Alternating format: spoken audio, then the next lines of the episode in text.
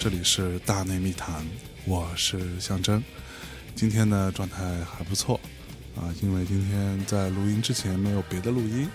只有一些特别繁忙的、无聊的、复杂的、纷繁的工作在处理，所以现在进入到录音状态特别开心。呃，当然最重要的是坐在我对面的呢是一个老朋友。啊，也是上过一次《大内密谈》，同时受到了很多的欢迎，是我们大内跟他的节目迟早更新，以及提前怀旧，共同的一些听众啊，纷纷的跟我表示说，哦，我觉得夏爷你看人看得特别准，一看这个人就真的他是一个机器人，他不是一个真实的人类。那这位就是任宁同学，大家好，所以机器人今天感冒了，嗯，嗯，机器人也会感冒的吗？冰毒嘛，并操 你的防火墙不行嘛，对不对？哎，所以机器人的它的内核的那个操作系统也是 Windows 的嘛一般我猜应该是 Linux 吧。 ，Linux 啊对对对对对， ，Linux 也防不住病毒是吧？最近呢，我们大内密谈在我们呃内部开会的时候，经常也讨论说，很多大内的我们的工作人员是我们的从听众来的，那他们都说我们听了那么多年，从高中到大学，或者从大学到研究生，那我毕业之后过来当年上班来工作，但是我们就很想要听一听你们几年前聊过的一些话题或者内容，在时过境迁啊、与时俱进之后，在当下你们有一些不一样的看法吗？对，所以我们其实想要就这些相关的话题做一些挖掘。啊，大内过去的节目是一些宝藏，对吧？那这个挖掘工作从哪开始呢？我觉得我们就从这期开始。我们曾经聊过一些跟自媒体相关的话题，我们聊过三期，一期呢叫做“自媒体的前世今生之博客”，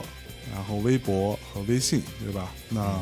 当时那个时候，自媒体是一个比较新的词，同时如火如荼，有很多人都都在开始着手做这件事情。那呃，你要问我说，当下在我看来，怎么样去重新审视自媒体这个逻辑？我觉得这里面有一个很重要的一个点是，就我的一些观察吧，或者说我跟一些朋友的讨论，会觉得自媒体是不是，嗯，无论是年轻的还是年纪大的还是怎么样，大家可能都在拼命的、迫不及待的去想要向年轻人靠拢这件事情。那我们今天想要来就自媒体的话题做一个延展，进入到关于是不是大家都迫不及待的向年轻人去靠拢是一种谄媚。嗯嗯，所以任宁觉得呢？嗯，很难讲。啊，是吗？对，就在你看来不 是啊吗？嗯、要回答这个问题呢，嗯，我我要先来念一首诗，我操，是不是啊？ 嗯，你说这首诗呢，郭德纲经常念，哦，是这样的：哎，难难难，道德悬，不对知音不可谈，对了知音谈几句，不对知音枉费舌尖。嗯，这是一个说书的开头。啥意思呢？没啥意思，就是一个定场诗， 就是中间会敲一下那个醒木，就表示说开始了，开始了。哎，嗯大家这个因为本来那个茶馆里面会比较吵嘛，嗯哎，他就一弄，然后就开始就只有嗑瓜子的声音。啊，喝茶的声音，对对对哎，所以说到诗啊，我也我也给大家讲一下，我今天呢见到任宁的时候，他虽然除了感冒之外呢，他给我带了一个小礼物，呃，从自己的包里边拿出来一个呃药瓶儿，药药瓶上写了一行字啊，呃具体是什么我没看清楚全部，我看了前三个字叫做避孕药。然后我就稍微有有点方，我说你你想想想干嘛？ 然后结果他把这个药瓶打开，让我从里边取了一个透明的胶囊，嗯然后这个胶囊里边呢带了一张这个橘黄色的小纸片儿，啊，这个纸片非常小，然后卷成一团，然后打开之后上面写着 number 三十七啊，第三十七号，万圣节的暴跌之后。然后我给大家念一下，原来这其实是一首诗啊！啊我今天上来就念诗，啊、这上面写着说，我的魔力下降了，我的咒语无精打采的绕着房屋，我的咒语无精打采的绕着房间走，像眼睛带血丝的老病狗们，像眼睛带血丝的老病狗们，鼻子又冷又湿，我的魔法都堆在墙角，像一个肥佬夏天换下的脏衣物。昨夜我的一剂药死在了罐子里，它看起来像一张破裂的埃及桌布啊。 对我们上来先念诗，然后我抽到了这个东西之后，我还蛮吃惊的，然后同时我也感受到了这个世界深深的恶意啊，就是尤其是来自于一个机器人的深深的恶意。那除了讽刺我之外，不是你自己抽的吗？对我自己那里边都是这样的东西吗？还是这里边其实只有这一一首诗？没有，它其实是布劳提根的一个诗集，叫《嗯，避孕药》和《春山矿难》。春山矿难是什么东西春山矿难是一场矿难， ？OK，发生在美国，哦嗯，，所以这是那个诗集的名字。然后这里边是其中的一首诗对，就是嗯这算是一个一个创意出版物吧。 ，OK，啊，对他们不是把这个诗集印成一本书，嗯，而是把它装在一个个胶囊里边，嗯然后再装在一个个药瓶儿里边。哎，嗯，挺好的啊，在所以我觉得这个冥冥之中所有的这一切所指向的就是我们今天要讨论一下衰老的问题， 像一只老病狗啊，然后鼻子又冷又湿的问题，以及、嗯我其实最近在看到一个新闻，就是西安这座城市，嗯然后好像是他们政政府部门吧出来宣布说，呃，西安是一座抖音之城，嗯，好像是一个官宣来着啊，说西网安红之城，对，现在就是啊，网红抖音之城了，嗯牛逼什么之类的。我看完之后还蛮诧异的，嗯就是我觉得我身边有各种各样的人，以及我看到的各种各样的一些媒体，他们在所谓自媒体啊，他们在迫不及待的去证明自己没有老去，迫不及待的证明自己跟年轻人走得很近，去享受年轻人享受的东西，去关心年轻人关注的东西，玩年轻人玩的游戏，用年轻人都会用的 app，甚至不停的在自己的社交平台上做一些展示，嗯想以此来证明自己并没有被时代遗忘跟抛弃。嗯那这个事情是我们今天想要聊一聊的一个话题，嗯。所以那我们从哪聊呢？任宁老师，刚才不是嗯我念了一首诗，你念了一首诗吗？嗯啊、你念那首诗就是你运气不好，啊对吧？我念那首诗呢，不是是一首说书的诗吗？嗯我觉得回答你最开始提出的那个问题，嗯，哎，可以用说书的形式来做，哎哎，但是这个说书不是相声说书的那个说书，嗯哎，而是可以说说我最近看的一本书，哦，嗯，还有书研究这个事儿呢，有哎啊，嗯这本书首先作者很有趣哈，嗯他是斯坦福大学意大利文和法语系的一个教授， ，OK，然后呢，这个教授他有一支摇滚乐队，还有摇滚乐队对， ，OK，而且是 我觉得还可以啊，嗯摇滚乐队，他你还听了我听了， ，OK，然后是在书里面 送书送 CD 吗没有没有，我在 YouTube 上去搜的， ？OK，嗯，他当时是为了在，因为他是教语言教文学的，对吧？嗯那他当时跟几个这个教授学者一起组了这一支乐队，嗯是为了帮助学生记忆，嗯所以它里面那些各种各样的歌啊，大概有嗯十几首吧，那张专辑，呃，都是跟文学相关的，嗯哼有洛丽塔啊什么什么的， ，OK，啊，他就把什么那个 Moby Dick 叫什么呃白鲸记，白对吧？经济对，他就把这些东西唱唱成一首首的这个摇滚歌曲，嗯，哎，然后就在这个期末考试之前给大家听，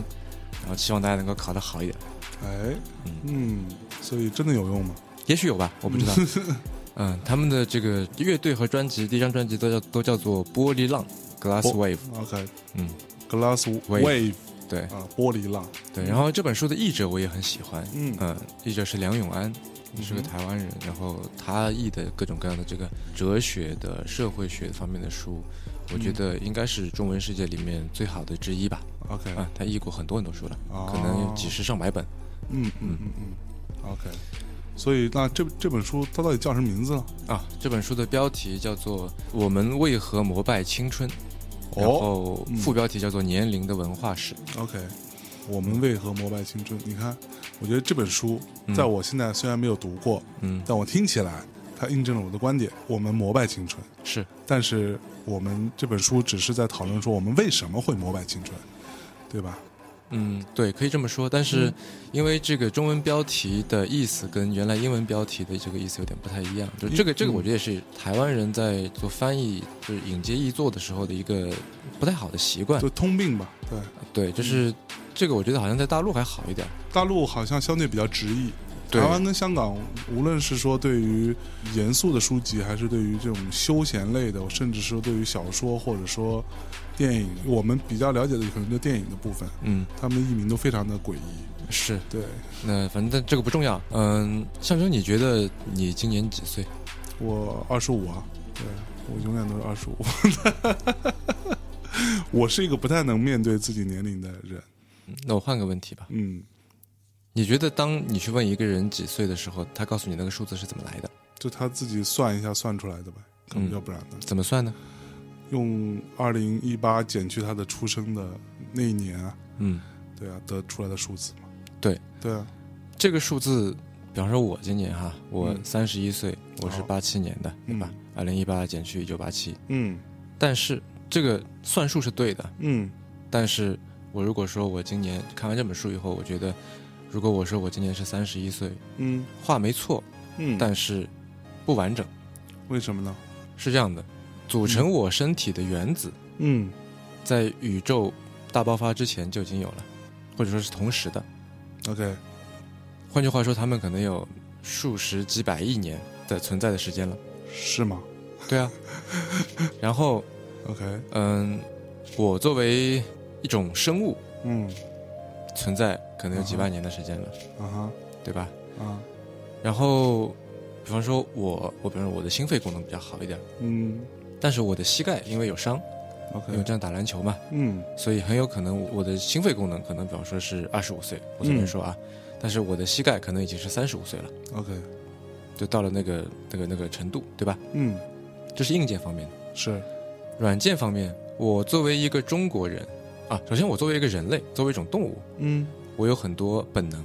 嗯，这个个本能可能已经有这个 存在数万年的时间，嗯，或者数十万年，对甚至可能更早，对吧？对然后我作为一个中国人，啊，这些文化印记在我身上可能是数千年。是，好，然后我作为一个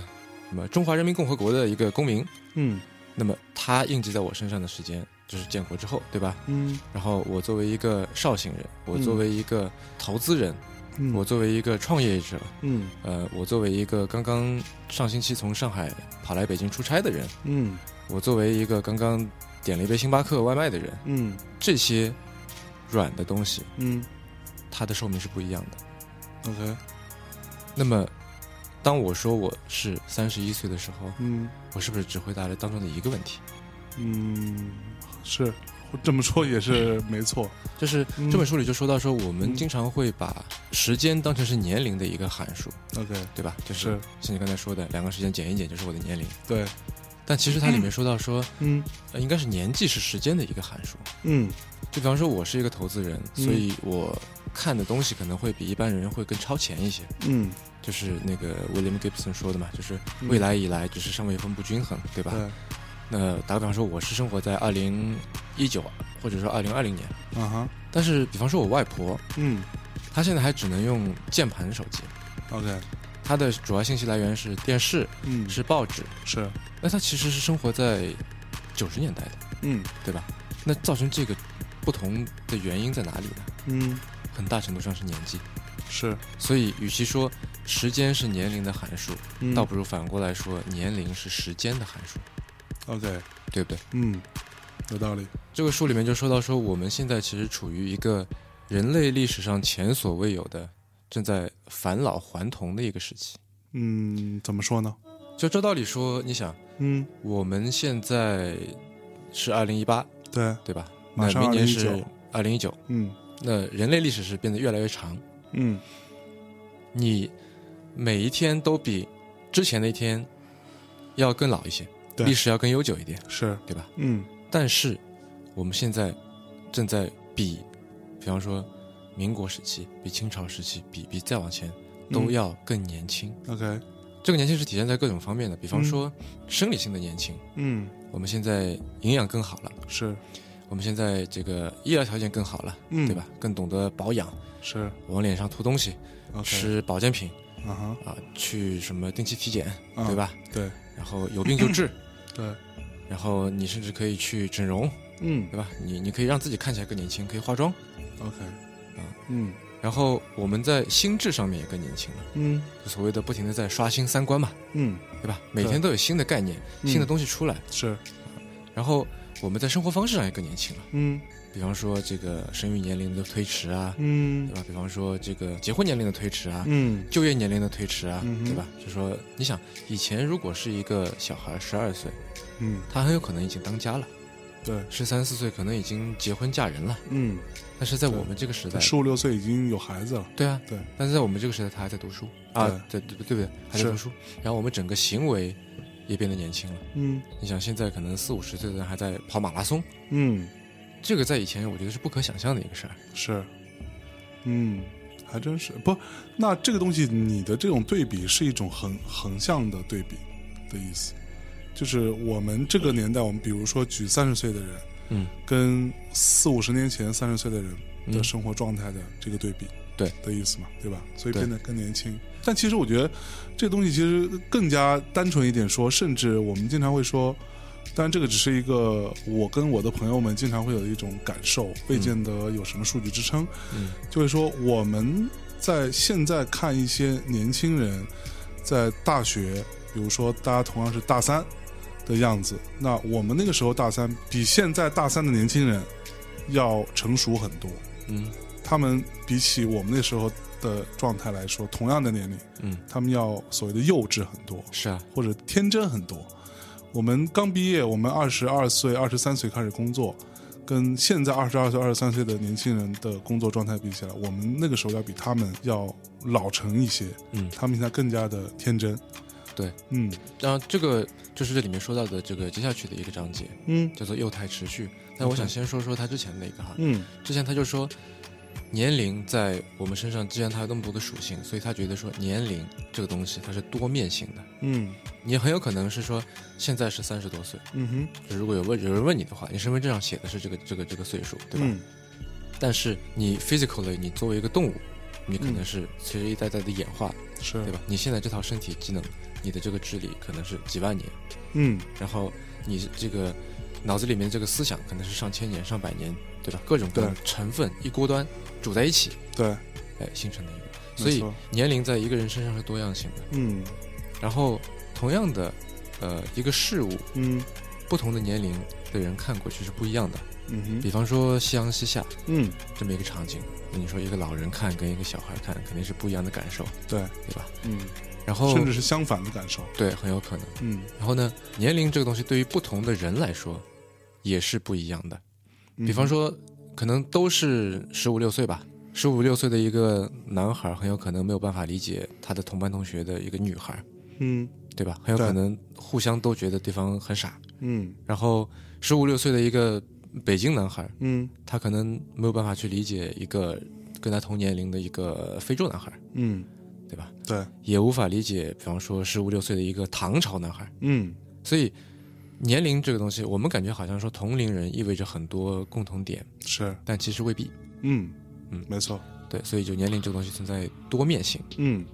好，这是第一个点。然后呢，就要说到你刚才说的那个东西了。嗯，他在这个书里面管它叫做幼态持续，幼态持续，对，就是年幼的幼啊，嗯就是年幼状态的一个持续。嗯这个东西其实有这个生理性和文化性两个层面可以来说。 ，OK，首先是我们人的这个智力啊，其实它出现的时间要远远远远晚于我们的这个身体。嗯哼，就是它它里面说，他说这可能是，比方说 AI 可以去打败一个围棋高手，像柯洁这样的世界排名第一的高手，对，但是像 Boston Dynamics 他们出的那个机器人。嗯，我能走个楼梯，我觉得啊，好好厉害，好厉害，害，好厉害，对，对吧他？能开个门儿，你都已经啪啪鼓掌，对，为什么呢？嗯，他说，因为就是我们这个身体啊，是历经了数千万年嗯演化而来的。是，那其实我们手能这么做，能能去抓一个东西，对吧？嗯膝盖能弯曲， 整个人能弹跳。对比方说你能打篮球，嗯这套东西模仿起来的难度远远要比你去模仿单一一个智能的一个逻辑那要难得难得多多多，得多，因为它的存在的时间要长得多。是它是一套经过，就是他们怎么说呢？这两套系统经过打磨的这个时间，经过迭代的这个时间是完全不一样的。嗯嗯嗯，嗯千差万别。对对，这这如我之前在一些节目里说过的，就我们在聊到比如什么《环太平洋》啊这种科幻电影的时候，嗯我当时有问过一个我真的一个朋友在做机器人的，嗯然后他跟我说，呃，你们看这些科幻片都看看就好，因为我就很中二问他说这东西是不是现在可以实现了？ 嗯然后他跟我说，你知道模仿一个人形的机器人，嗯让机器人去达成人可以达成的那些走路啊，嗯碰到障碍物啊，然后他自己那种肌肉的细微的调整、平衡，所有这些事情是可以做，但是嗯是一个、怎么说效率非常低下的事情。对，完全没有必要模仿人形，是你可以。完成一样的功能，模仿人形只不过是为了满足你们这些死 宅对于机器人的想象而已。嗯嗯对，其实根本就没有必要，你就你就你就做成一个球，或者你做成一个方的，嗯它在地上滚，它一样可以做好好多很多事情，它没必要去弄四肢出来然后在那打，这个太不科学了，就是嗯，对，而且这是一套就是很精密、很复杂的一套系统是啊。极就其是复杂。如果你只是为了满足某一个目的的话，嗯，你就直接去追求实现这套目的的这个最有效的方法就可以了。对，没错，啊，这是第一个。第二个是说，人类在胚胎发育的过程当中，其实存在一个现象，就是它会把演化的这个 演化路上一路过来的种种特征都给它显现一遍。 OK，比方说，一个胚胎它从一开始受精卵，对吧，慢慢嗯慢哼变大，在有一个阶段，它会出现一个像鱼一样的一个鳃缝，啊然后在某一个阶段，这个手脚之间是有蹼的，哈，啊，某一个阶段是有这个尾巴的。啊哈，所以就像鱼类啊、两栖类啊、爬行类啊，是，它一路过来，嗯然，后最后变成一个人。对，但是，就我们十月怀胎生下来的这个人，嗯其实他还是没有发育完全的。 OK，但是为什么一个没有发育完全的这个人要出来呢？是因为如果再不出来的话，头就太大了。哦，对，其实我们这个小孩生出来的时候，头已经是太大了，就是已经非常勉强的出来了。嗯所嗯以，就小孩的这个头盖骨嗯，是有重叠的，就是为了让这个头的这个体积能够小一点。是有重叠的对，这就一是它哦片一片一片是有重叠的。 ，OK，所以它生它生出来之后，它还会会这样扩展开，对，哦，，所以就是是那个特别小的那个小婴儿， 嗯他的头顶的这百会穴的这个部分，嗯，就这个头的这个最顶上对是软的，对就你不能摸，对否则就不容易你容易不能摸傻了。对，不能摁它，对 对对对，对，啊，就是它不像是有骨头的，那因为那块地方是空的是，啊。哇，嗯然后就是为了能够钻出产道来，对，然后就以现在这个头的这个尺寸已经必须得要这样才能够生得出来了，嗯，就它已经不能再大了。对，然后小孩生出来以后，要经过十几年的时间，嗯，他的智力才能够完全的发育好，没错，对吧？嗯，其实其实我之前也看到过一个说法是说，人类是唯一的一个怎么说，嗯，小朋友就是你的小崽子嗯生出来之后，跟其他所有动物都不同。你可能需要长达一到两年的时间，嗯，是需要密切的保护，而且它没有自理能力的，是啊，这个像像这个羚羊状生下来可能十分钟会跑了，对，就会跑了。啊对 对，人类是不行的，嗯所以是就是这这个原因，是因为它没有发育完全。其实，对，嗯，呃，然后呢，他又说人啊，哪怕是成年人，其实保留了很多别的动物的幼态的痕迹。 OK，就比方说，我们长得其实比较像小猩猩，嗯我们觉得小猩猩比较可爱嘛，因为它是长得比较像我们。嗯， 那个大猩猩就觉得看上去很老的样子，对吧？嗯满脸皱纹，是的，小朋友生出来也满脸皱纹的，呃，但是很快就没有了嘛。嗯，对吧？然后人类的这个幼态持续，其实给了人一种可以终身学习的能力。嗯，就是动物的学习其实跟生理是密切相关的，对，你只有在那段时间之内，它才能够学。对，我们都说老狗学不会新把戏嘛，嗯，对吧？小狗啊要去训练很简单，是，人也是一样的，就在某个阶段，我们人学习能力会特别强，你学嗯语言啊或者什么，对吧？对，你再长大了，你要再去学门语言就就特别费劲儿。嗯那我们比动物要好的一点是我们身上保持了一定程度的幼态特征， ，OK，所以我们可以终生学习，啊，不像，动物就是它的窗口期只有一小段儿，嗯，到了一个时间节点它就不再学习了，对，因为它没有社会属性。嗯，你想，我们人类之所以可以嗯，有那么长的时间的这个幼态持续，对，是因为我们有社会制度。是，比方说，我们可以说啊、呃女人带小孩，男人出去打猎，嗯，或者说咱们把所有的小孩都集中交给那么两三个人去管理，是呃，剩下人去做别的事情。嗯幼态持续的时间越长，嗯我们需要的社会分工就越高。 ，OK，嗯、打个比方说，你会开车吗？我不会，那你更加不会修车，更加不会造车，对吧？，哦对我车完全没兴趣，我会开车，嗯我也捣鼓过一阵的这个改装车，但是我的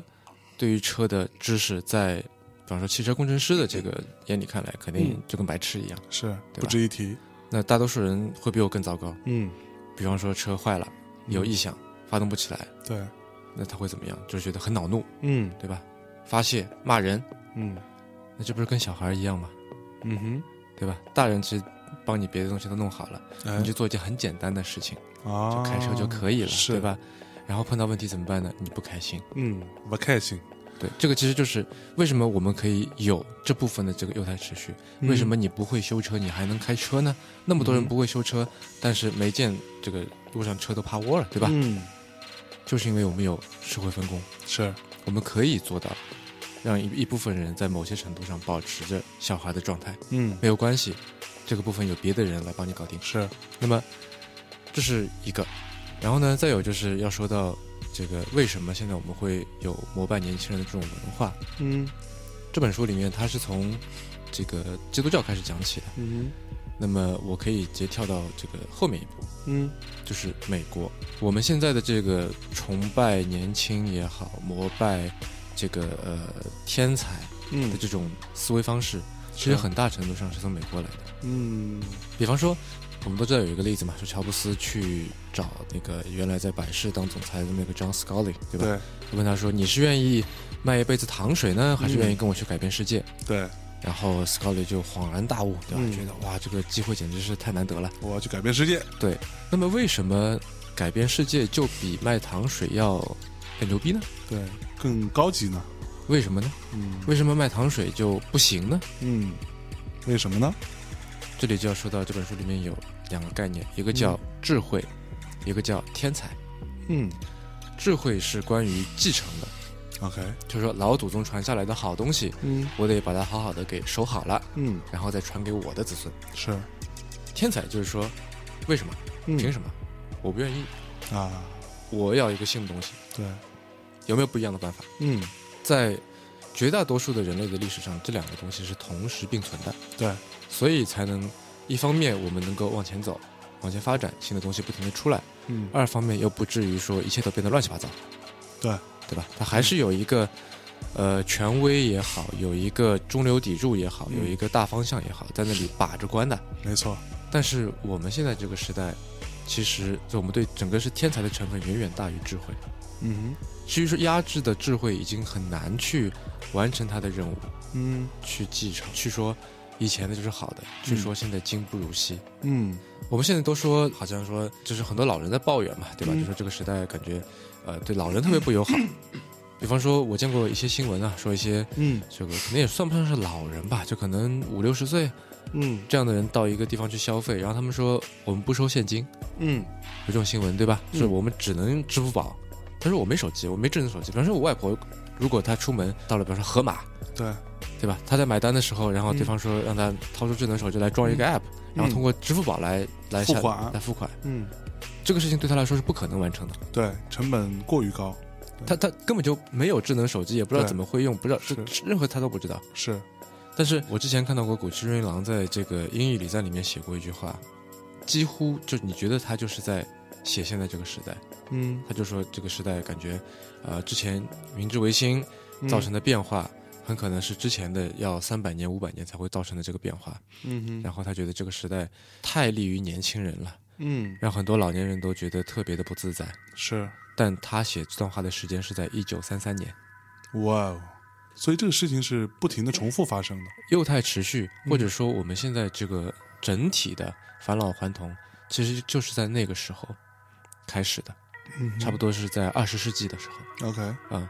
一战、二战的时候，嗯那时候回美国哈，我们有的时候在在开美国的玩笑哈，就说你看中学的时候我们不是学历史嘛，嗯说你看中国历史那么厚的一本，然后美国历史就薄薄的一本，觉得美国这个美国学生很幸福，对吧？？就或者我们那时候，我经常嘲笑，不嘲开玩笑，跟我的美国朋友就就会说，You America, 嗯 no culture, no history, 嗯， you only got fatty body 什么之类的，然后他们就呃 yeah 这种，对，大家就会觉得美国好像非常历史短暂，嗯然后也没什么文化积淀这样子，但是美国其实是世界上历史最悠久的现代国家，嗯，怎么说？比方说中华民国嗯一九二几年对吧？哎二一年嗯成立的，中华人民共和 国一嗯九四九年大家都知道。嗯我们现在在打交道的这个总统是马卡龙的，嗯，这个法兰西第五共和国是，是一九五八年成立的。嗯，现在这个忙着脱欧的这个大不列颠及北爱尔兰联合王国对，是大概一九二几年还是三几年成立的。哦，是吗？对，哦，现在的这个现代日本，嗯，刚才说了嘛，明治维新，对不对对？你看一战的时候，那些参战国嗯，个个都是这个王国、那个嗯帝国，对，他们都不是现代国家。嗯，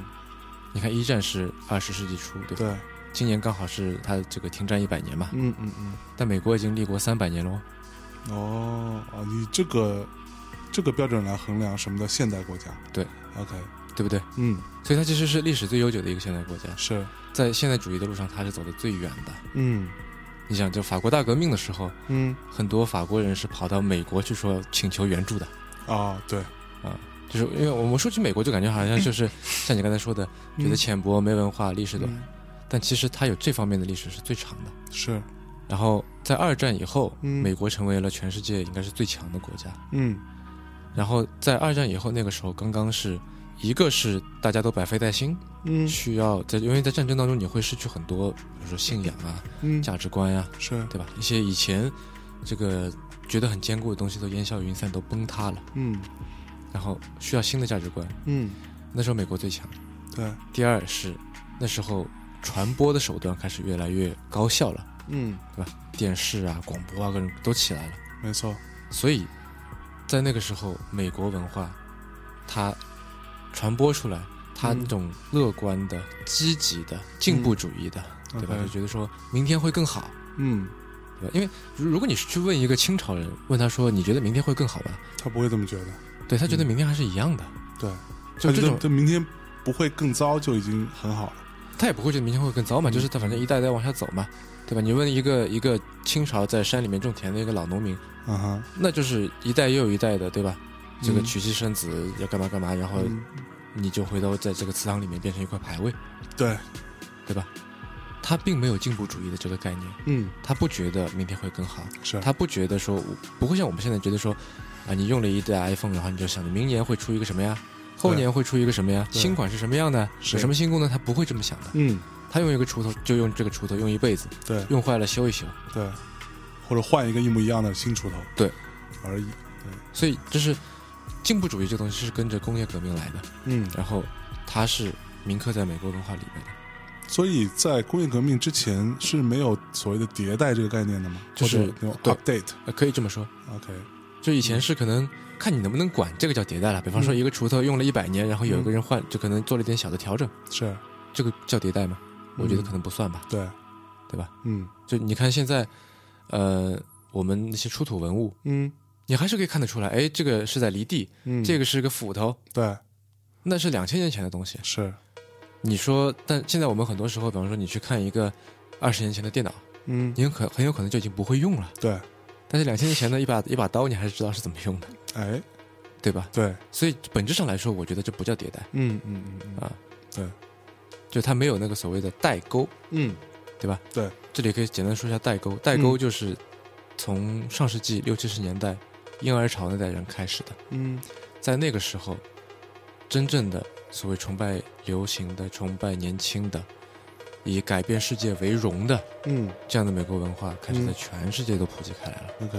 然后那个时候就存在了一个代沟。你想，但是代沟这个词其实到现在已经不再适用了，嗯因为代沟代沟嘛，它是两代人之间的一条沟，嗯对吧？对两个 generations 之间的沟。嗯但现在其实你说代沟，很大程度上可能隔三岁隔两岁对，就有一个沟了。是你用抖音和不用抖音就有一条沟了，是，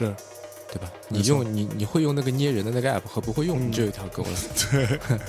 你都不知道他在干嘛了。所以这个代沟已经不只是存在代际之前的沟了，嗯，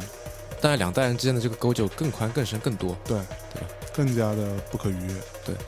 然后我们说回这个美国文化哈，嗯就是它有一个很吊诡的地方是，嗯它一方面是崇尚年轻的，嗯也就是说它有刚才说的天才在里面。这里天才就是不是一个褒义词哈，嗯它就是指这么一种思维方式，嗯但是它也是传统的，它也是成熟的，因为那里面有很多东西，你其实是可以追溯到，比如说古希腊、嗯呃古罗马嗯这样的这个这个呃地方去的。 ，OK。然怎么后，说，嗯，这个我没没太理解。比方说对于民主，嗯比方说对于这个所谓的言论自由，啊啊、比方说对于政治的那一套，嗯啊、怎么样去设置所谓的这个三权分立啊，嗯等等，嗯对吧？人性是怎么样的，该怎么去理解？对，呃，政府的功能是什么？等等嗯这些东西，嗯对吧？是它本身的这个哲学根基是在这个呃古希腊，就在古罗马的，嗯呃，法律，对吧？对，我们都知道这个罗马人其实在别的方面，呃，没有什么很大的这个建树，不像希腊人，这希腊人对什么建筑啊、呃数学啊，对吧？嗯哲学啊，对啊，就有一个玩笑嘛，说数学史上面唯一的一个罗马人，就是把一个很有名的一个数学家，我记得是欧几里得吧，嗯就是一个罗马人把欧几里得给杀死了。他嗯那个罗马人就是数学史上唯一的一个罗马人， OK 嗯，所以是谁也不知道。对，就是就是一个罗马人。他介入数学史的方式是这样子的。对对，OK，但是罗马人在法律上面其实是有很多建树的，嗯啊，无论是说这个我们现在所谓的成文法还是案例法，嗯所以美国文化里面有很多东西可以追溯到很久以前，嗯，所以它是有成熟的这一面，对，对吧？它有它所谓天才的那一面，嗯他追求那些我们现在可以说是去中心化的那一面。嗯打个比方，在《独立宣言》里面，我记得他是这么开头的：说我们认为以下这些东西是不证自明的，然后什么人人生而平等啊，什么什么的。嗯但其实这段话是被富兰克林改过的。嗯，是吗？嗯，嗯他在改之前，就之前的那那一稿、嗯是说，我们认为以下的这些东西是神圣而不可颠覆的，嗯大概是这么个意思啊。是然后富兰克林把它改成了我们认为以下东西是不证自明的。嗯就是无需证明它就是成立的。嗯哼你想神圣这个东西是要有一个东西去支撑的，嗯对吧？它有一个权威在那里， OK 有什么东西是神圣的，对吧？啊，那就可能这些东西是神圣的，为什么它嗯对有它理论，有它宗教的背后的这个东西？是但是富兰克林把它改成了。我们认为下面的东西是不证自明的，嗯不证自明是去中心化的东西。是就虽然我们哪怕到现在，我们也知道说，人人其实很大程度上不是生而平等，对，对吧？那你总统的儿子跟乞丐的儿子肯定是不一样的，那可不对吧？嗯你说，就我们以前在这个聊聊性别嘛，就是、嗯就觉得说，我说一个格力工厂里面的一个女工，嗯她跟董明珠之间的这个差别，嗯 这个 肯定是远远大于她跟隔壁那个男工之间的差别的，是对吧？所以没他俩错虽然是不同的性别，但是他们有对很多共同点。对那边虽然是一样的性别，但是这个可能共同点是极其少的。嗯然后，这点其实在美国文化里面被放大了，因为这是一种年轻人的形态。嗯觉得说我不需要一个东西来证明我是什么东西，对我很有信心，嗯对吧？我不需要我说我是神圣的，嗯我觉得我就是我就是我对我就是我，这个东西是不言自明的。嗯然后它又是这么一个新的国家、嗯新的形态，是然后这个带来了很多怎么说呢，在人类史上都是这个新的发明，对吧？然后迅速的攀升到了一个新的地位，所以它整个所谓的这个国家的文化其实往前走的，对，就这个东西所谓的个人主义吧，嗯，这种形态是跟东方差距非常大的。是，就是我们经常说，你会觉得我们有一些美国的朋友或者在美国出生的 A B C 们，嗯如果他的父母也是在美国成长起来的，那他就会有一个相对来说比较我们现在看起来可能比较个人色彩很重的这么一个生活状态。嗯他没有什么太多的期许，说我要成为什么人，嗯，或者说我必须要达成什么样的一个目标，我才能够被视作为生活圆满或者成功。这样的一个标准吧。嗯这个标准其实并并不存在，可能你真的往深了挖，可能是存在了，但是至少在表面上来说，大家其实都相对来说是比较以个人为出发点的。对，这其实嗯就是一种幼态时序，对因为这个人生下来就是自爱的，对这小孩都是很自私的，对吧？？嗯对，然后你随着慢慢的变得成熟，嗯你就会可能会你爱你的家庭，嗯，爱比方说一个一个一个组织，对爱一个国家，嗯然后到最后是爱全人类，对，对吧？然后你说的这点就呃，我觉得很好，就是说说出了我们现在的一个问题，嗯就是在于说，如果说一个人嗯他过于自我中心，嗯他缺乏对于全世界的爱，嗯，对于全人类的爱的话，是，如果大家都是这样的话，那么很有可能我们这个世界就停滞住了。嗯因为对全人类的爱，这个爱不是说好像孙中山或者是甘地，对吧？嗯那种那种爱，是，而是你抱着一个对这个世界的一个积极的态度，嗯而不是沉溺在自我为中心的这个里面。对，就像我们现在这个网上很多所谓的杠精啊，嗯或者什么，就其实他们未必是心怀恶意的，嗯，对吧？嗯故意要来膈应你，或者说他故意真的就希望你不开心，就是未必所有人都是，对但是也有但是他就很多人，就算嗯他不抱着这样的目的，他造成的这个结果是这样的，是让你不开心的。，对，为什么？因为他是自我为中心的，没错，这其实就是就你觉得他很幼稚，嗯，对吧？你觉得对他就像个小孩，很任性，嗯想说什么就说什么。对，然后我们的文化某种程度上还是在赞扬这一点的，嗯对吧？哇，觉得这个人敢说真话，对啊，觉得这个人什么坚持真我，嗯，但这个是比较所谓的新的文化标准吧？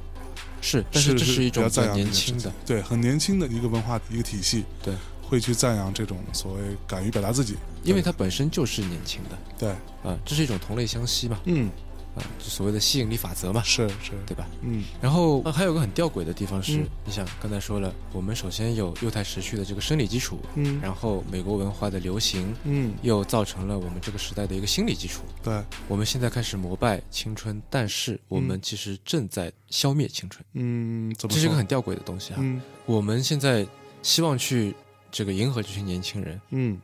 所以我们给他们很多消费，文化的也好，物是质的也好。但是通过给他们这些东西，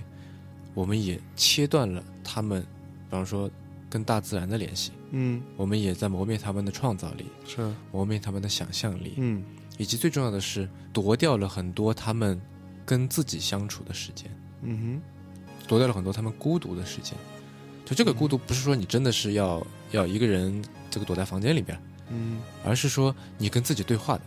嗯为什么我们比方说看书的时候，哼，嗯你可以一边看书一边想着事儿，对吧？翻来翻去嗯再想想，做点笔记。对你听播客的时候，可以可以一边听播客一边想事儿是，啊。你跟人聊天的时候，会给你嗯很多启发。嗯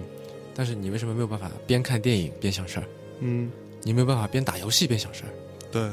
因为后面那两种他在追求的是什么？尤其是游戏，嗯他在追求的是所谓的沉浸式体验。对，什么叫沉浸式？就是他把你的注意力全部都夺过去了。让你不要有任何分散，对，在这个时候你是没有办法跟自己对话的。嗯对，就为什么看书的时候你会看着看，哎，我想到一个点，这句话很有意思，对吧？嗯然后可能去找另外一本书里面去找一个什么东西，或者搜索什么，嗯嗯嗯因为这个东西开始跟你内心的一个东西开始在发生一定的化学反应。嗯对吧哼，OK，然后像这种只能一个人做的事情，也有很多，除了刚才说的就跟自己对话，包括说想象，嗯，包括说观察，嗯然后咱们俩都盯着这盏台灯在观察它。对，那其实是我在观察它，与此同时你也在观察它，是这么一个动作，嗯，而不是说我跟你一起在观察它。是，对，这里面不存在一个说我们共同完成了一个什么事儿，对吧？只不过我们俩同时在单独做了一件什么事情，嗯像观察、想象、思考、对话这些事情，其实都是只有一个人做的。嗯哼，然后我们现在这个时代就会觉得说，哎，你怎么闲着，对吧？我给你个东西，对哎，别闲着。然后你其实也很需要这个东西，因为它就是根据你的可能生理、心理上面的一种需求被打造出来的。甚至是一种弱点，是，对，他针对你的这个弱点被打出来，然后我们为了迎合这群人，嗯我们因为膜拜他们，嗯都觉得感觉这些太厉害了，嗯，我们要再看看有没有什么新的东西可以再更好的去满足他们的需求。嗯，对吧？但但是我我稍微插一句，稍微往前面倒一点，我觉得这里面有一个点是我们所谓的去满足他们，我们经常讲说品牌，对吧？各种商业机构他们所谓的品牌年轻化，甚至说很多老牌的这种奢侈品牌，所谓老牌了，嗯也也其实也没多少年。对，这种奢侈品牌也在不停的做这种年轻化的动作。对，然后这个东西在我看来，这是利益驱使啊。是啊，对，就是因为他是想要让自己的品牌的受众变得更年轻，因为年轻人更有消费力，或者年轻人代表着未来，就是在所谓消费的未来。嗯，那他可能我在你二十二三岁的时候，不停的在你各种生活的方方面面当中去植入，说我这个品牌很牛逼。嗯，虽然你现在可能买不起。但是你可能到了二十六七岁，你的薪水变高了，你的收入变多了，你就可以买我的东西了。嗯，其实培养一个忠诚度的一个事情嘛。那这个事情它未见得是一种膜拜吧？是这样的。你刚才也说，因为嗯年轻人有这个消费力，嗯但是你想想看，如果真的要论绝对消费力的话，嗯，我相信四五十岁的人的消费力会比一个刚出校门的大学生要强得多得多。是，一辈子积蓄，对吧？在家里边，嗯那边我刚刚开始工作，我能有什么呢？嗯所以要论消费力的话，其实是中老年人会更强。哼，OK，但为什么现在这么多品牌要去争夺年轻人市场呢？嗯，是因为他们肯消费，嗯愿意，消费。嗯那为什么一个二十多岁的人他会有这种行为呢？嗯哼，是因为他在这个心理上面嗯是更年轻的， ，OK，对吧？就当是我们在说年轻的时候，你要想一个事儿，就是我刚才在一开始说的嗯年龄的多面性。嗯二十多岁的人花钱花起来会比四五十岁，我都说生理年龄啊的人嗯要凶。这个事情它不是一个像科学定理一样自古就在的事情，嗯是最近才发生的事情。 ，OK，最近才发生，对，嗯在以前大家都是差不多的。嗯像我说了嘛，你是十五六岁都已经嫁人准备对持家了，你是，对吧？有什么区别呢？嗯就我们如果再回去看一些，比方说以前的小说、嗯以前的这个什么戏剧啊，嗯，那些民间曲艺作品，你会发现那些人不就是十五六岁吗？对，他做的事情跟现在我们三十岁的事情有有什么区别吗？ 你就看《红楼梦》，贾宝玉那时候好像才十四岁，啊，对啊，十三四岁的小男孩就是，是啊，对，我们现在觉得这是个小男孩，对不对？嗯但你看那时候已经有这么复杂的情感了，对，所以很有可能在那个时候的二十多岁的人，他的这个心理状态跟四五十岁是没有太多区别的。嗯现在为什么会有这么大的区别？哼，嗯，是因为我们这个时代就告诉他你是年轻人，你应该这样做。嗯为什么我们要这样跟他说呢？是因为我们觉得这个它代表着未来，它是一件牛逼的事情，嗯你要去改变世界。嗯，但是为什么要改变世界呢？为为什么？改变世界就比去卖糖水要屌呢？要牛逼呢？嗯对吧？如果往回去想的话，嗯，以及就是为什么我们会如此认为呢？是，是谁告诉我们这么干的呢？嗯我觉得在这在这里面，就像刚才说的，美国人要为此负一部分责任。哼，是，嗯，然后刚才接着我刚才那个话往下说哈，嗯如果说我们现在一直都以这个方式往下走的话，嗯你想，一方面我们在膜拜青春，嗯，二方面我们以膜拜青春的方式在毁灭青春，对，然后这一堆幼态持续的这些人，嗯他要求的是什么？他要求的是更加完善的社会制度、对社会分工，是。才能够养得起他们。对，能够把他们服侍的更好吧？对，嗯你说现在，比方说你可以点外卖了，嗯你就不必出去跟人打交道，嗯，对吧？因为你出去跟人打交道，你很可能就你需要去做一些退让，你需要去做一些博弈，对对吧？最简 单的，你进电梯谁按哪一个哪个按钮，对吧？对，然后你碰到人要让路啊，或者怎么样。嗯嗯但现在你都不需要了，嗯所以人在变得越来越年轻，然后对同时也越来越衰老，嗯，这是一个很吊诡的事情哈，因为嗯年龄是多面性的。对，我不相信一个宅男的身体会比一个，比方说一个清朝嗯这个天天在种田的人身体要好，对，对不对？还嗯有很有可能有各各种各样的这个健康隐患。是各种病吧？对，对然后这个书里面，其实在最后他提出了一个，他首先说，他说我不做预测，嗯就是这个这个乐队吉他手嗯兼 兼教授，就他说我不做任何预测，嗯，但是我相信所有的青蛙都是蝌蚪变的。嗯与此同时，我也相信不是所有的蝌蚪都会变成青蛙，所以我就在想说哈、会不会未来有这么一种情况，嗯就是有很大的一部分人嗯他都变成了蝌蚪，嗯哼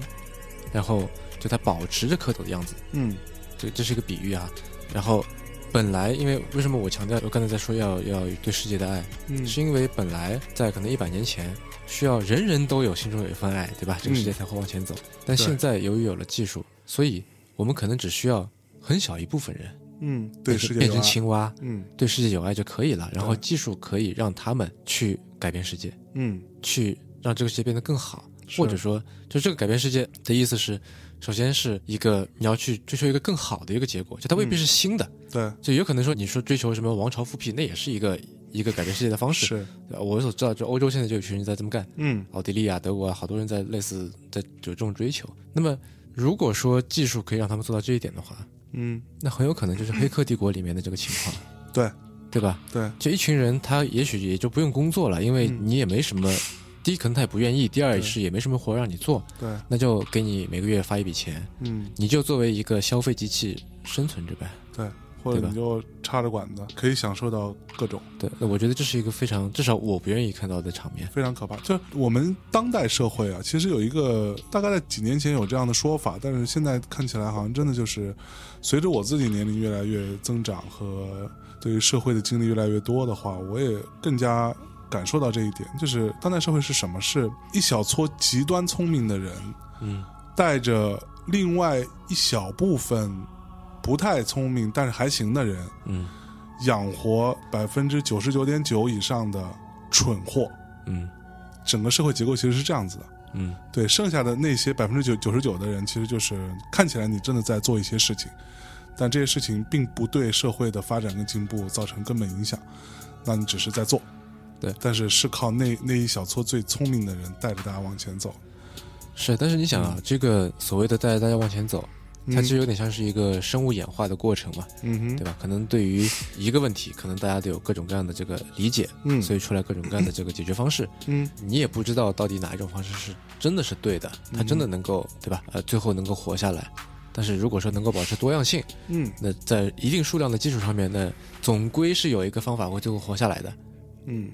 但如果说不能保证数量呢，嗯，对吧？对如果说照着这个，甚至我们讲极端一点，如果今天发生了一个什么奇怪的事情，真的有什么小行星过来撞我们了，什么之类的，那这时候人类可能没有快速的发现，发现的事情晚了，那只够一艘宇宙飞船撤离。嗯这飞船可以，比如说带个一百万人，那肯定是优先带什么人呢？嗯对吗？嗯，那这样的话，就会其实所谓的那些被被带着走的人，那其实就是会被牺牲掉的。是对，而是那些最顶端的人。我经常说，我们不要去过度的去妖魔化那些有钱的人。有钱的人，当然里边有蠢货，嗯但有钱的人绝大多数也都是非常聪明的人，他才会得到那个财富嘛。嗯嗯对，嗯，至少在很多地方是这样。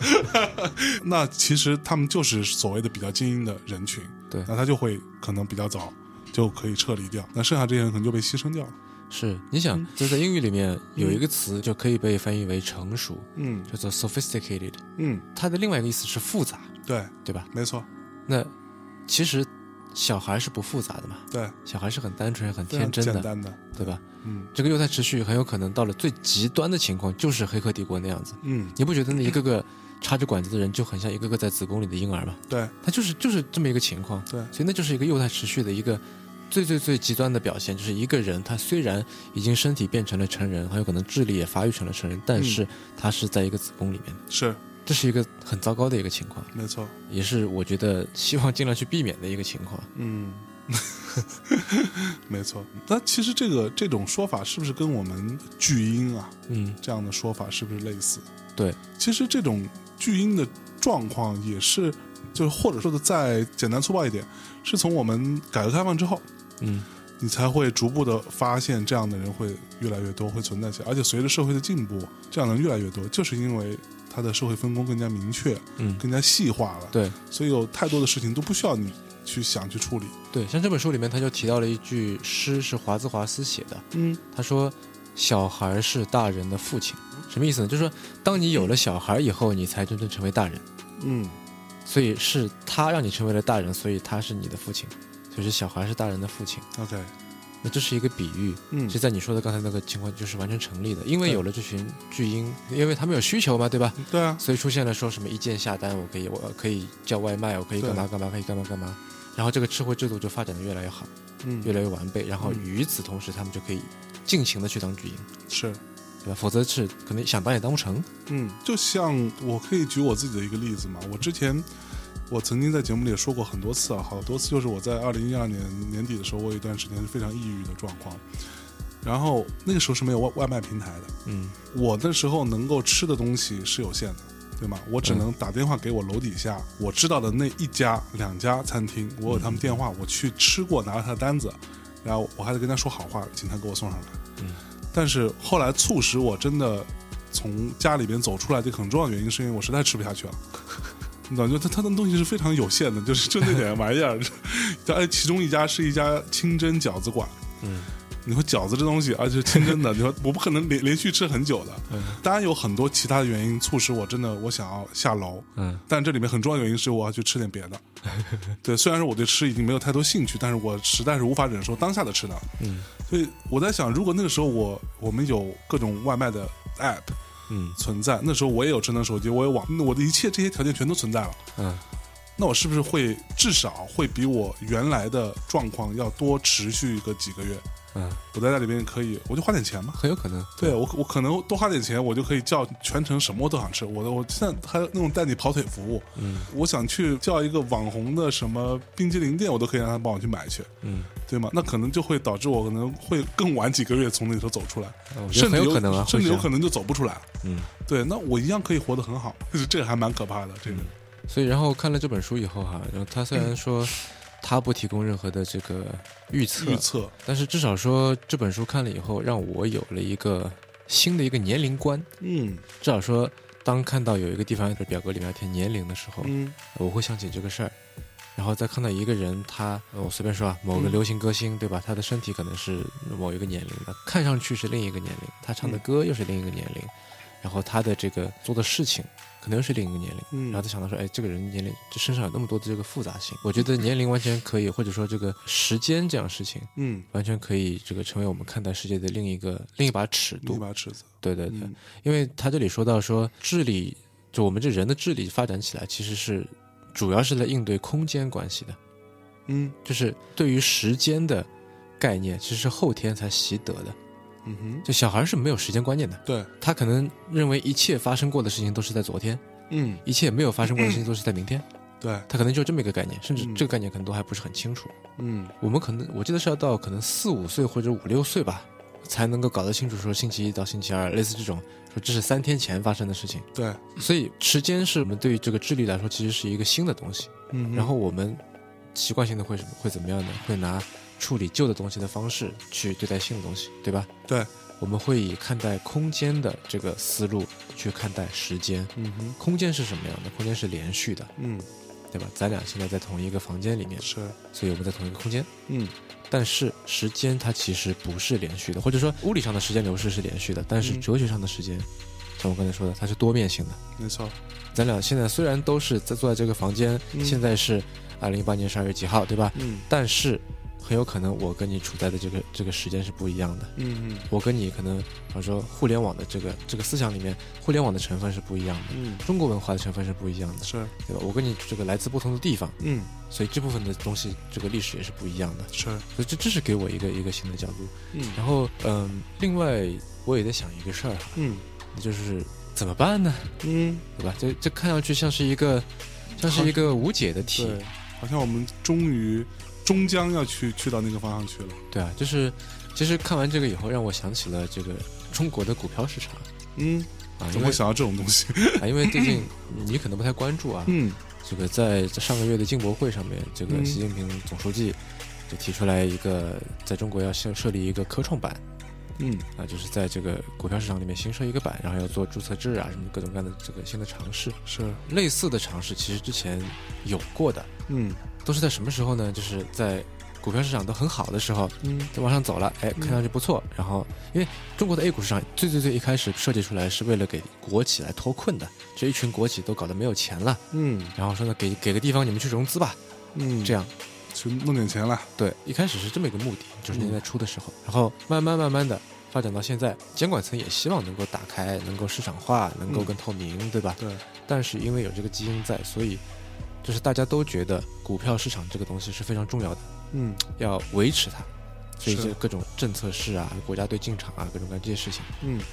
然后发展的比较好，大家觉得说好像这个孩子慢慢慢悠悠自己会走了，对吧？嗯这个时候就想说，那你要不要跑一下？嗯因为你未来总归是要跑的。是，好，那然后就上什么创业板啊，创业板嗯搞了嗯九年，嗯对，吧？像什么之前那个 CDR，啊像什么新三板，各种各样的这个东西对啊，包括之前那个什么科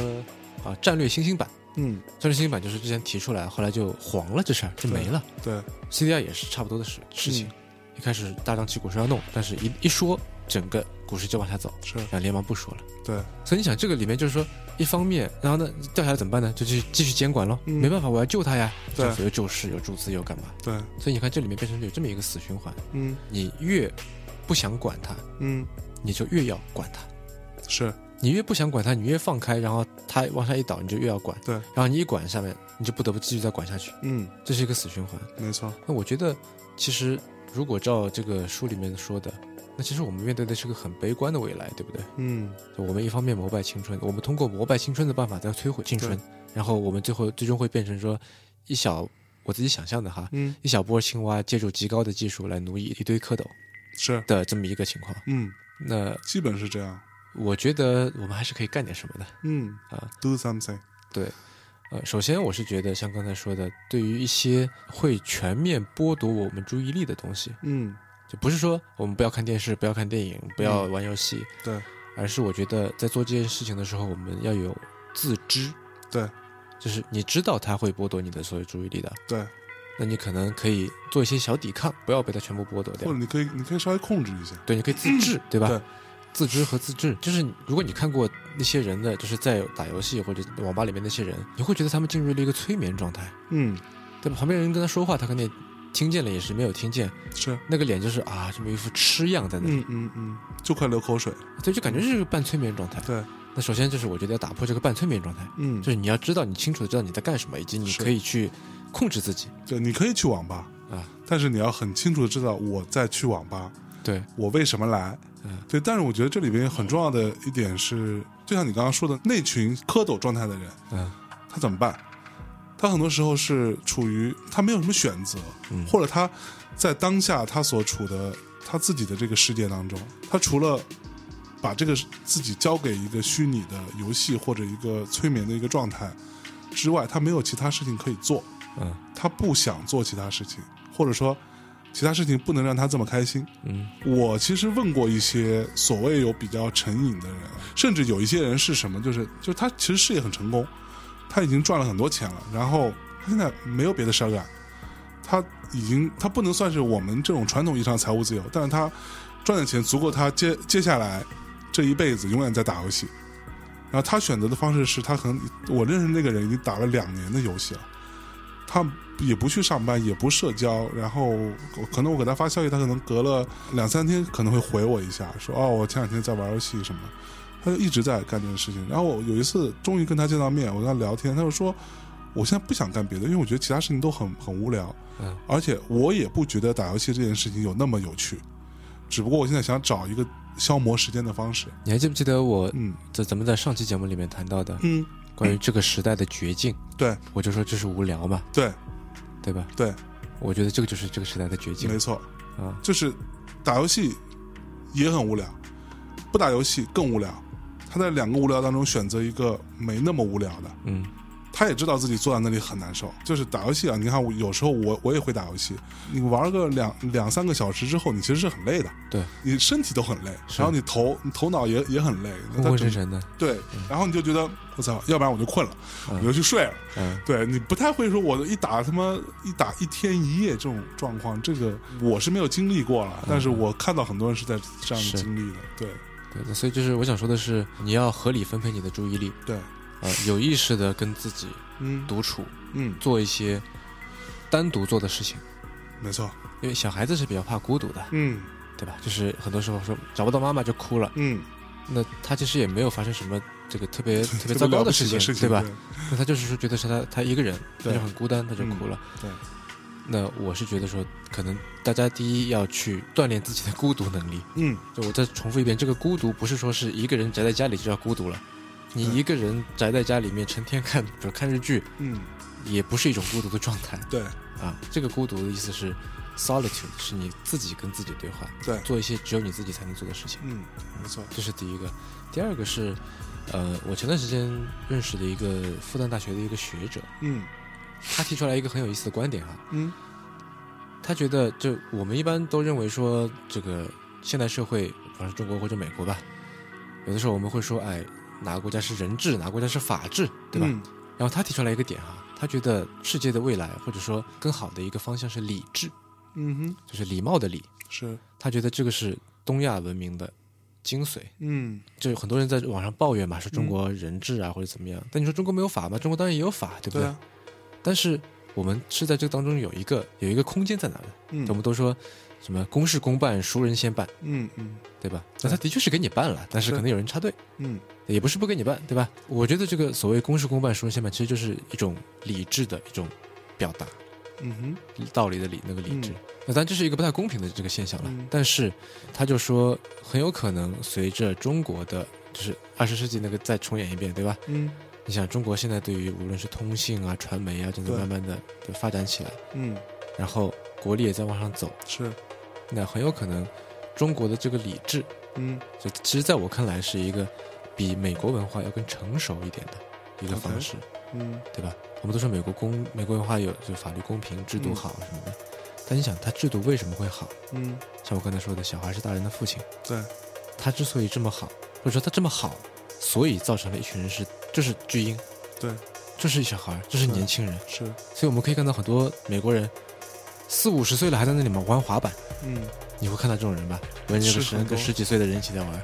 那四五十岁玩滑板有什么问题？没有什么问题。对我觉得这是一个现象，对，就是他可以这么干。嗯你说在中国四五十岁玩滑板，大家会觉得你是个怪胎，嗯四五十岁的人会觉得你是怪胎，十几岁的人也会觉得你是怪胎，不会愿意跟你玩的。是，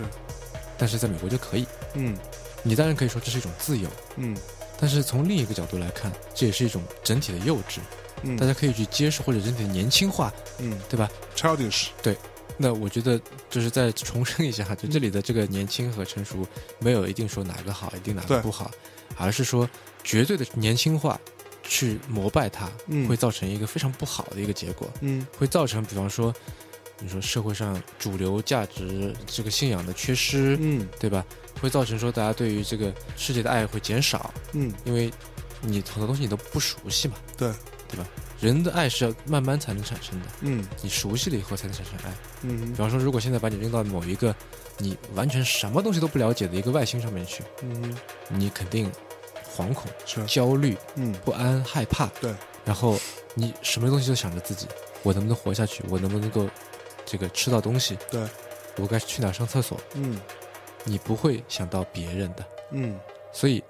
如果说我们可以就是借助一个一个相对来说成熟的成分比较多的一个文化，嗯去把这个所谓的颠覆、破坏、改变世界的这个镜头给它缓一缓，嗯，让大家有更多的时间来积累对世界的爱。哎嗯哼那么这个时候，我觉得大家的这个会比较怎么说呢？至少说人和人之间会比较亲和一点，嗯对吧？年轻人才戾气重嘛，是，对吧？才嗯自我为中心嘛。嗯然后他就说到说，接下来他觉得这个理智这个文化会成为一个至少说世界主流之一嗯啊。然后我觉得这个文化，像我刚才说的，它会成为一个一种对于现在的膜拜青春的文化的一种中和。嗯哼。嗯，嗯，OK。但是我一直在想的一个问题是，我们经常所说的，就是我觉得是这样，就是大家可以看一看近几年这些嗯所谓的主流的意识形态嗯的一些转变。那我们在可能七八年前，所有人都还是就好像刚刚接触到一个词叫做政治正确一样，嗯对吧？然后就其实所谓政治正确，那它是一种状态啊吧，嗯嗯它并并没有一个标准，嗯对，那它并没有一个非常严格的标准，它是一种状态。这种状态就是它是比较自我的一种状态，在我看来，嗯就是所谓自我，当然分两种，一种就是我就是要不停的讲我我是怎么觉得的，另外一种自我就是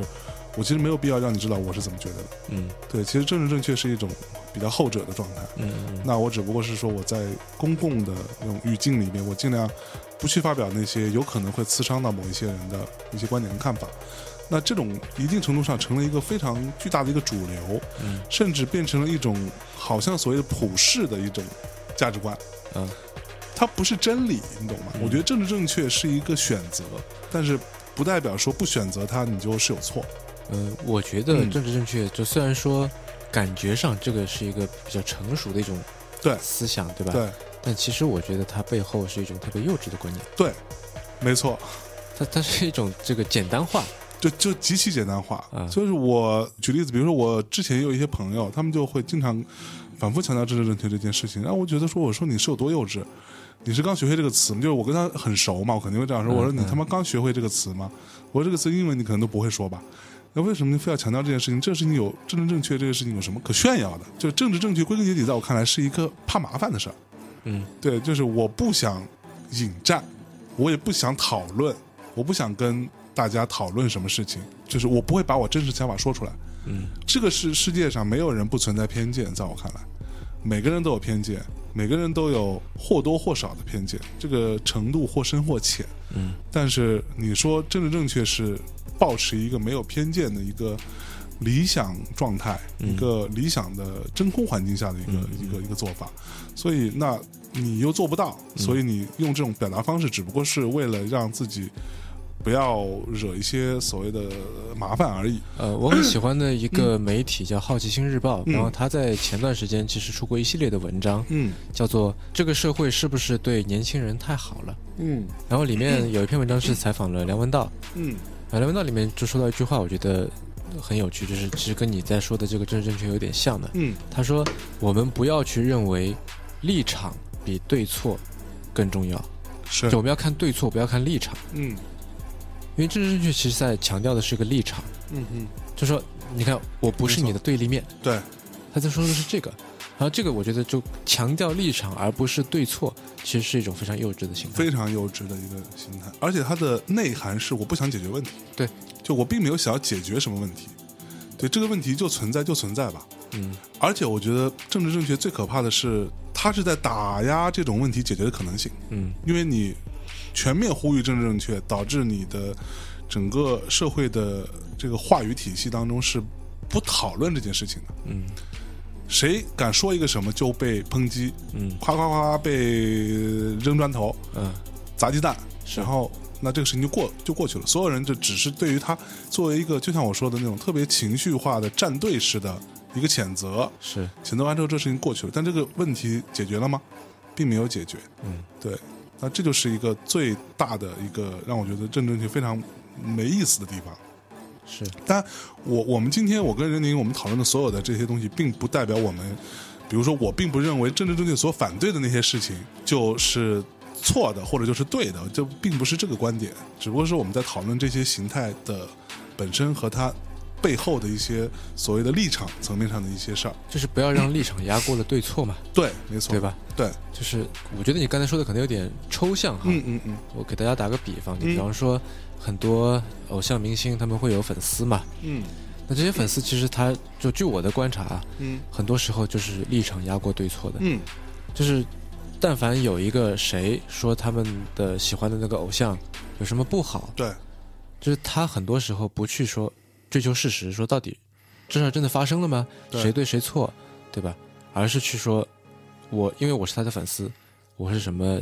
亲妈或者亲什么东西啊、对，亲妈饭，然后所以我要去维护他。就是好呀，就是好，对，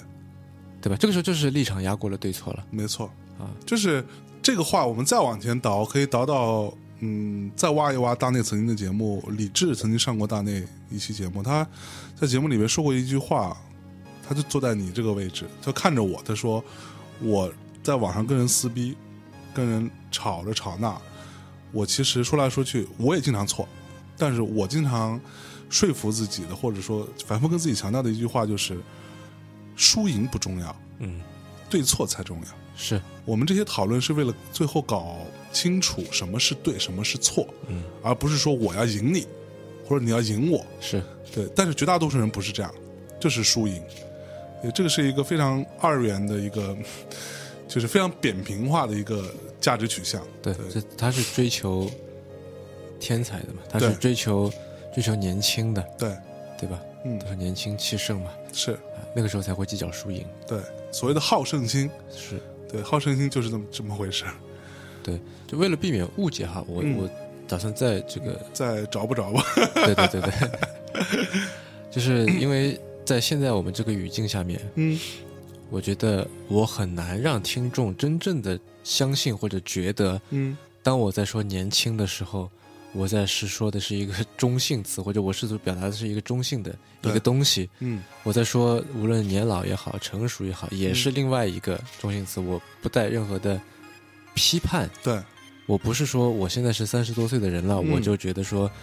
二十多岁的人很傻，嗯或者说觉得五六十岁的人很木。是就是因为他们跟我不一样，所以我要去给他们吐个槽、挑个刺，嗯呃不是这么回事儿。是今天就是我想借这本书里的一些内容，嗯啊，然后来跟大家分享一下，就这位教授嗯这本小书啊，真的很小的一本书哈、嗯嗯啊，然后呢，以及他给我的一些感受，嗯嗯也就是说，我们现在正在处于一个返老还童的一个阶段，是而且这个速度还在往前加快，嗯嗯啊，然后我自己的想象当中，虽然他没有做任何的预测，但是我自己的想象当中，这个就这列火车通向的目的地是很恐怖的一个地方。是无论怎么样吧，都是希望能够做点事情。对，像那个，就虽然可能有点螳臂挡车，或者说大家可能觉得说，那全世界都这样，那你说与不说有什么区别，对吧？嗯但我觉得这这不是说计较区别的这么一个事儿。嗯哼呃，在我刚才说的《好奇心日报》那个文章里嗯面，梁文道也提了个例子，他说，那或多或少做些什么事情，就嗯这是一个怎么说呢？是一个道德选择，而不是一个理性的选择。对就你看到一个，他举的例子是说，你看到一个小女孩在河里边，然后你手里有根竹竿，你不会去计算说，我去救她，然后她得救的百分比是多少多少，对吧？嗯几率是多少多少？对，你就先去救了再说嘛，是对吧？救不上来那也没办法，但只对你总归要去救吧。对，你不会先坐在岸岸边拿一个手机出来，开始演算一番，说对我这个离它有多远，然后是距离有多多长，角度、水流、温度，它能对撑多久？我不会算这些事情，是就先去做了再说。对，所以就是，其实我觉得目前的这个状况是说，就我而言，我是说希望先去先做点什么，对，哪怕跟大家聊一聊啊，嗯哪怕做一些像上期节目里面提到的，做一些相关的投资啊，等嗯等，嗯嗯，嗯，这些事情。对我自己的一个个人感受就是，我今年已经这么大岁数了，对我已经是你个不是25吗？我已经但已经是个老逼了，对吧？我可以跟大家简单分享一点点，就是我认为我的人生状态当中，这么多年下来，我比较好的，在我稍微成熟一点啊，我真的是一个比较成熟比较晚的人啊，在我在我认为我啊可能相对开始成熟了，我的整个的人格相对比较健全了之后，那我比较好的状态是什么？它有很多很多因素，但是这当中有一点是，我会发现，在我晚上回到家，或者我在不工作或者没有特别忙的时候的时间段，我还能坐在桌子前面拿一支笔在画画。嗯我回想起来，我所有的经历当中，比较有想法，比较有充满就是我自己的东西比较茂盛的那个阶段，都是这个时间段。嗯，它并不是因为我画画所以导致这个结果，它不是因和果的关系，它是一个并生的关系。是对你有这样的一个所谓的，你其实什么都不干，你就是自己在那里画画，画什么随便。就是我经常就是拿一个很大的一个速写本，然后就在那里画，然后我可能我我不知道我在画什么，但是我就是一边画一边想，一边一边可能我也没什么都没想，有可能我在想。那这个时间持续一个月、两个月、三个月，你回头再看这半年，你就是一个相对比较好的半年。嗯就你对于你的创造力、你的对于事物的敏感程度，或者你对于艺术的敏感程度来说，都是比较好的这半年。但是相对来说，你比较颓颓丧的时候，你比较小寒的时候，那你真的是没有这个时间的，你没有画画。就就我自己来说，所以一定程度上也可以印证任宁刚刚说的，就是给自己跟自己相处的时间，嗯，这个非常重要。对，就是我嗯们都是各自长大的。对，嗯好吧，那这期节目就到这里。嗯，感谢任宁又来做客大内密探。任宁他自己现在目前主要有两个电台，一个叫做迟早更新，啊、是一个迟早会更新的电台，嗯啊、另外一个电台叫做提前怀旧，是他跟 Real 一起做的一个泛科技生活方式类什么之类的，是这么说吗？呃，就大家就去听就是了。这样的两个电台，那我自己也经常听他们两个节目，而且非常非常催眠。对，就是如果你很累的话，听着听着你就睡着了呢，也也也是棒棒的啊，也是棒棒的。好吧，那我们最后带来一首音乐结束我们这一期的节目。嗯，那就放 Gala 的《Young for You》好了，好的，拜拜。拜拜。